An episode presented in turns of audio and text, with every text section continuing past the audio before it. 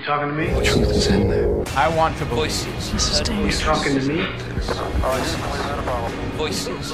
Voices. President Kennedy died Conspiracy at theory. 1 p.m. Well, I'm the only one here. Here's Johnny. Em 1997, Barry Sonfeld realizou um dos maiores blockbusters de Hollywood, We are the men in black. Men in Black. O filme, protagonizado por Tommy Lee Jones e o sempre irreverente Will Smith, narra as aventuras de dois detetives de uma agência governamental que, vestindo impecavelmente de negro, tentavam democratizar a vida dos extraterrestres que vivem sob anonimato há longos anos no planeta Terra. Men in Black teve duas sequelas e foi inspirado numa coleção de banda desenhada com o mesmo nome, criada sete anos antes por Lowell Cunningham. Tudo isto podia não passar do reino da ficção científica, não se fosse dar o caso de, em plena Guerra Fria, os homens de negro serem os personagens mais temidos por quem julgava ter visto ovnis ou ter sido contactado por seres extraterrestres. Nas teorias conspirativas, os MIB são, na verdade, homens que se vestem de fato e gravata preta e a camisa branca, que se apresentavam como sendo agentes governamentais e que tentavam intimidar as testemunhas e assim mantê-las em silêncio sobre o facto paranormal presenciado pelas citadas testemunhas. Segundo os vários relatos, estes homens aparecem repentinamente nas nossas casas fazendo-nos ameaças. Há quem sugira mesmo que eles são os verdadeiros extraterrestres. Para outros, serão apenas aliens ao serviço de um governo ou organização de outro planeta. Tudo terá começado em 1956, quando Gray Barker publicou a obra They Knew Too Much About Flying Saucers. O livro descrevia a história real de um homem que identificou um disco voador e que, ato contínuo, foi abordado por homens vestidos de preto. Embora a história tivesse sido desmentida, muita gente continuou a acreditar na versão de Gray.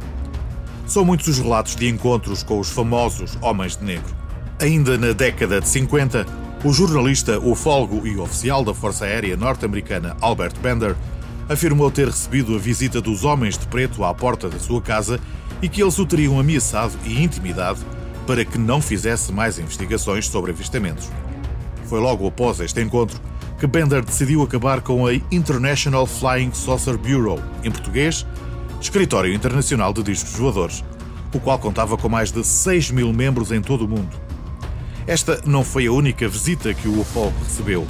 Meses mais tarde, os homens de preto tê-lo-iam abordado, mas de uma forma muito mais estranha. Desta vez, os misteriosos homens aproximaram-se dele, flutuando, sem tocar com os pés no chão. Como não podia deixar de ser, Albert Bender compilou todas as suas experiências num livro que afirmou não ser de ficção científica. O livro foi publicado em 1962 e chama-se Flying Saucers and the Three Men Os Discos Voadores e os Três Homens. Agentes secretos de uma qualquer agência governamental ou extraterrestres numa missão ultra secreta, essa parece ser a questão que divide os defensores desta teoria.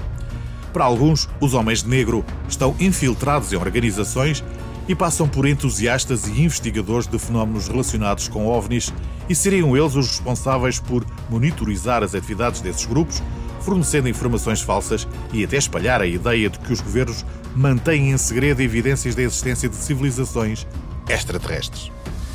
Estamos a falar de contra-informação, portanto.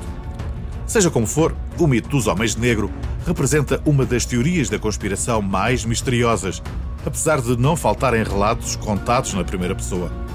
No dia 27 de junho de 1947, Harold Dahl estava a passear no seu barco acompanhado do filho e do cão, quando de repente notou seis objetos estranhos que flutuavam na água.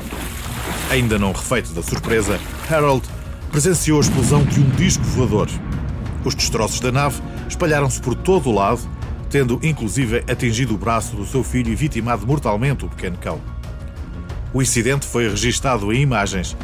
No dia seguinte, Harold Dahl foi visitado por dois homens, de preto claro, que o ameaçaram de danos pessoais caso revelasse mais pormenores relativos a esse avistamento. Os homens de negro voltaram a ser vistos 20 anos mais tarde, desta vez em Toledo, no Ohio.